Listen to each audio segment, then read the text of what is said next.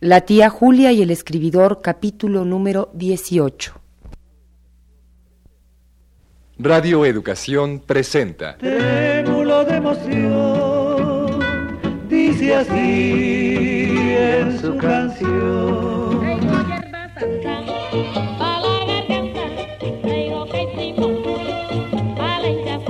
Me cansé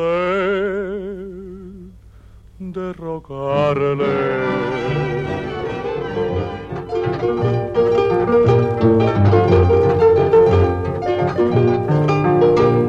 La tía Julia y el escribidor. De Mario Vargas Llosa.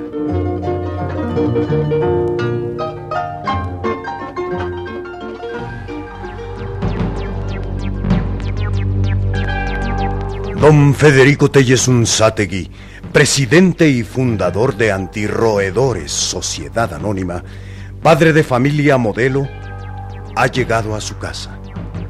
Las lágrimas han dejado surcos de sal sobre su rostro, pero está más sereno. Sereno superficialmente, pues en sus entrañas crepita una hoguera encendida por el pasquín licencioso que aún conserva en la diestra. Hijas en la portada de esta inmundicia, mostrando su cuerpo casi desnudo. Velas aquí, al alcance de cualquiera. Piernas, brazos, vientres, hombros, cuellos. De Laura y Teresa. Si yo mismo no he visto jamás estas partes de mis hijas. Y así como van a la playa desnudas, es natural que en mi ausencia vayan también a fiestas, usen pantalones, frecuenten hombres, se vendan. ¿Dónde reciben a sus galanes? ¿En su propio hogar? Tal vez Zoila, la propia madre, es la encargada de fijar las tarifas y cobrarlas.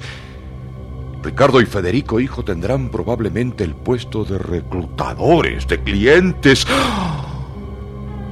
Este es, pues, el inmundo reparto.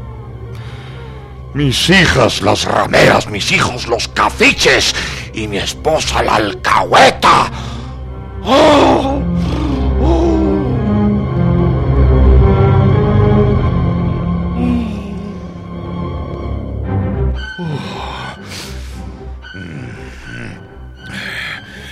Bien. Enfrentemos a los infames.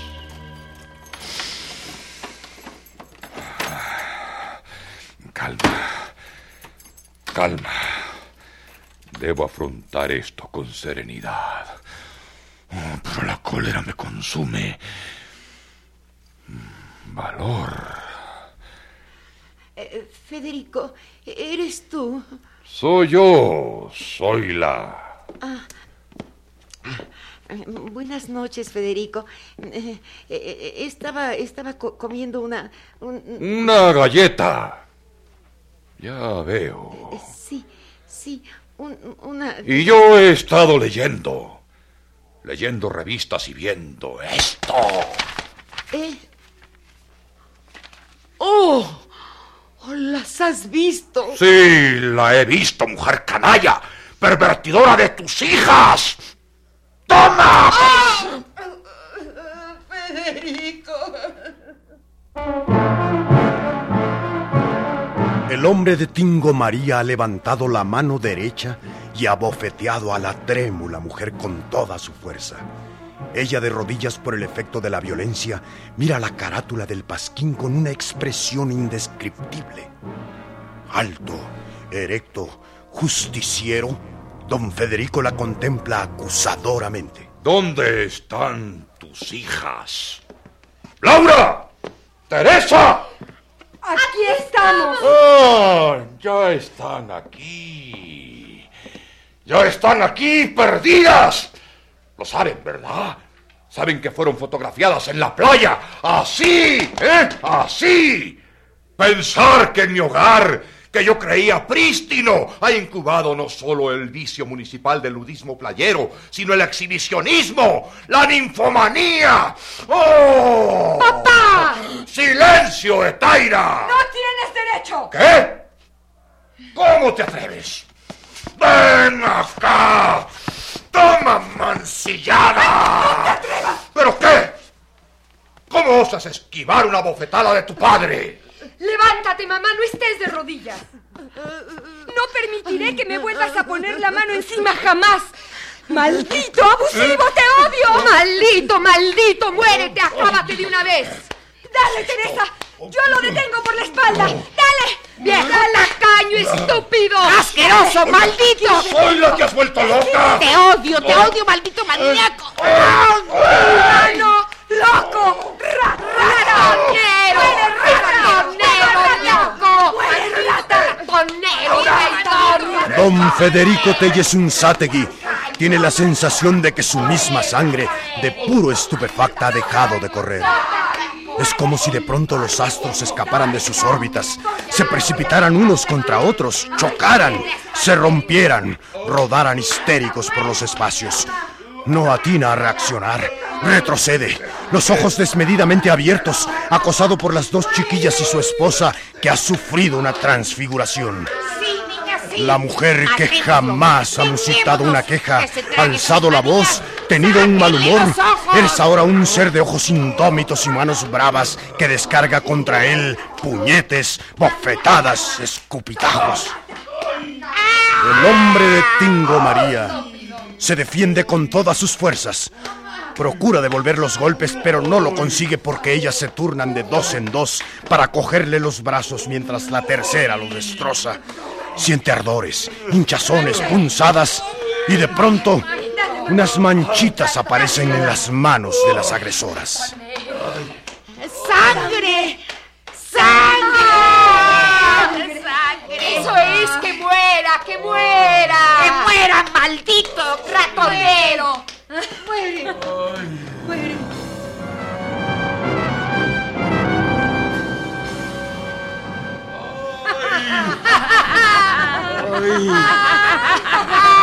En el hueco de la escalera, don Federico Telles Unzategui, ya derrumbado bajo los golpes de las vacantes, alcanza a divisar a sus dos hijos. Ricardo, Federico. Pero vendrán en su auxilio, o vendrán a auxiliar a las furias que ya lo han derrumbado al suelo. Morirá don Federico Telles Unzategui, el indesmayable verdugo de los roedores del Perú. ¿Se consumará un parricidio o un epitalamicidio? ¿Cómo terminará esta desventura barranquina?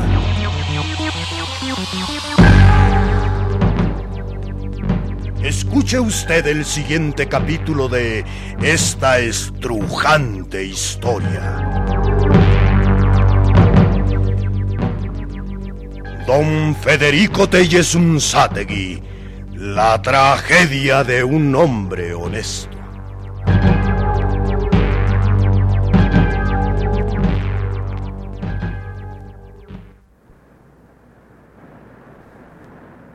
Formidable este Pedro Camacho. Inventa cada historia.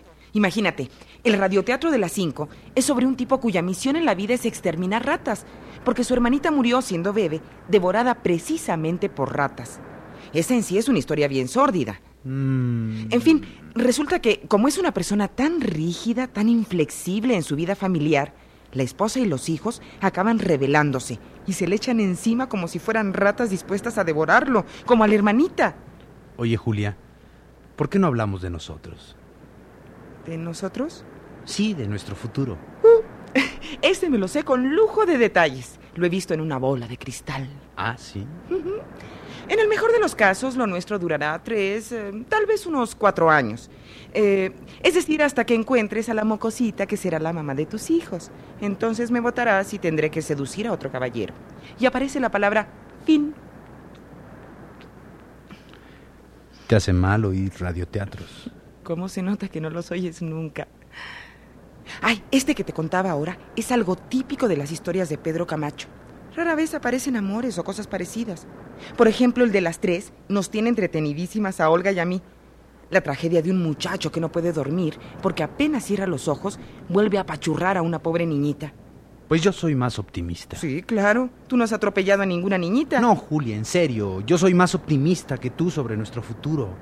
Yo te aseguro que, sean cuales sean las diferencias entre nosotros, el amor dura poco basado en lo puramente físico. ¿Cómo? Sí, con la desaparición de la novedad, con la rutina, la atracción sexual disminuye y al final muere, sobre todo en el hombre.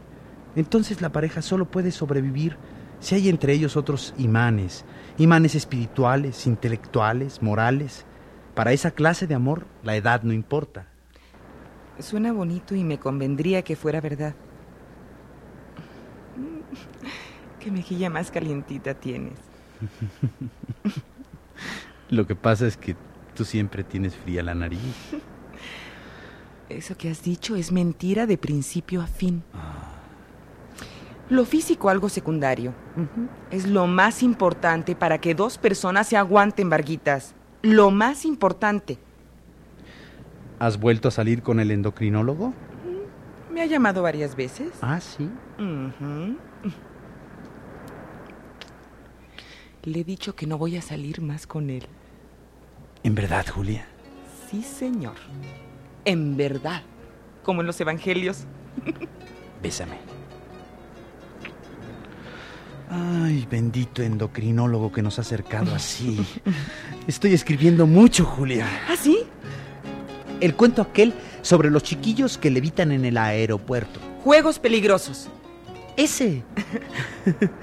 Llevo 10 páginas y va saliendo bien. Voy a tratar de publicarlo en el suplemento del comercio. Sería muy bueno, Varguitas. Si sale publicado, llevará una dedicatoria críptica. ¿Mm?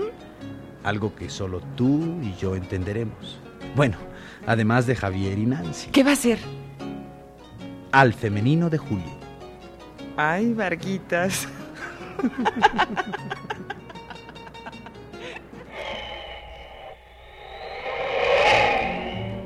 Los casos de la doctora Lucía Semila.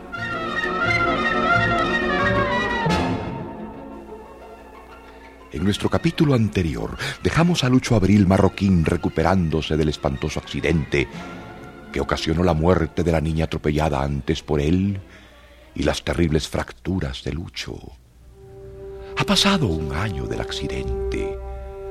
Abandonado de su amada esposa y del sueño y la tranquilidad, odioso de las ruedas, condenado a caminar por la vida sin otro amigo que la angustia.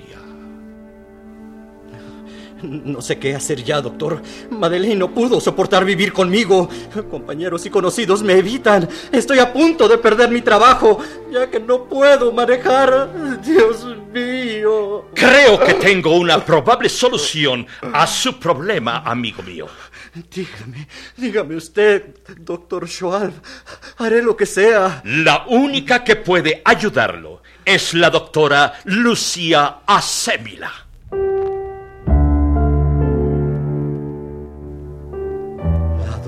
Doctora. Lucía Asémila, una mujer excepcional, curandera de almas, si las hay. Ah, ya he visto psiquiatras y psicólogos, doctor, y no me han podido ayudar. El insomnio me consume, mi estado nervioso es... La doctora Lucía Asémila está por encima de sus colegas. Es una mujer superior, sin duda, sin complejos, llegada a lo que la ciencia considera la edad ideal, la cincuentena. Su mera presencia ha probado ser decisiva en muchos casos. Frente ancha, nariz aguileña, mirada penetrante, rectitud y bondad en el espíritu. Es la negación viviente de su apellido, del cual además se siente orgullosa. Es alguien en quien la inteligencia es un atributo físico, algo que sus pacientes pueden ver, oír, oler. ¿Y, ¿Y usted cree que Estoy ella- seguro, amigo mío. Yo mismo puedo arreglarle una cita si está usted de acuerdo. Sí, sí, lo que sea. Probaré esto último antes de decidirme por el suicidio. Saldrá usted de ese estado. Ya lo verá. En este mismo momento le hago su cita. Eh, permítame.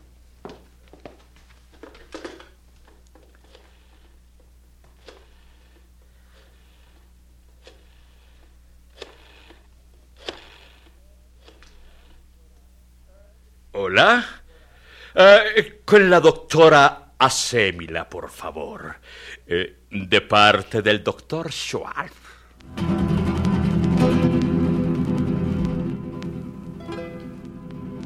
Se acercaban los exámenes de medio año en la facultad, y yo que desde los amores con la tía Julia asistía menos a clases y escribía más cuentos de éxito dudoso, estaba mal preparado para ese trance. Mi salvación era un compañero de estudios, un camanejo llamado Guillermo Velando, que vivía en una pensión del centro, por la Plaza 2 de Mayo. Era un estudiante modelo y mejor amigo. Me prestaba sus apuntes, me soplaba en los exámenes, y cuando estos se venían encima, yo iba a su pensión a que me diera alguna síntesis milagrosa sobre lo que había hecho en clases.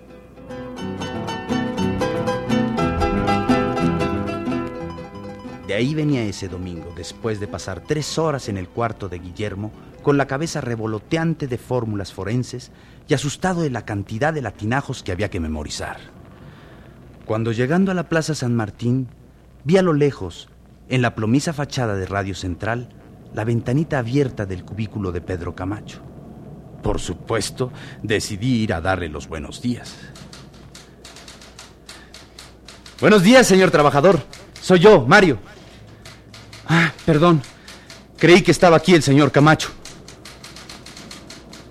A la máquina de escribir se hallaba golpeando las teclas con dos deditos rápidos un hombre vestido de guardapolvo blanco, gorrita de médico y grandes barbas negras. Un momento, mi amigo. El ginecólogo Alberto de Quinteros está haciendo parir trillizos a una sobrina y uno de los renacuajos se ha atravesado. ¿Puede esperarme cinco minutos?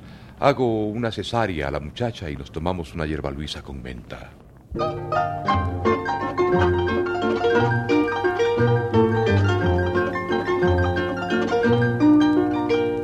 tía Julia y el escribidor. De Mario Vargas Llosa. Esta fue una producción de Radio Educación.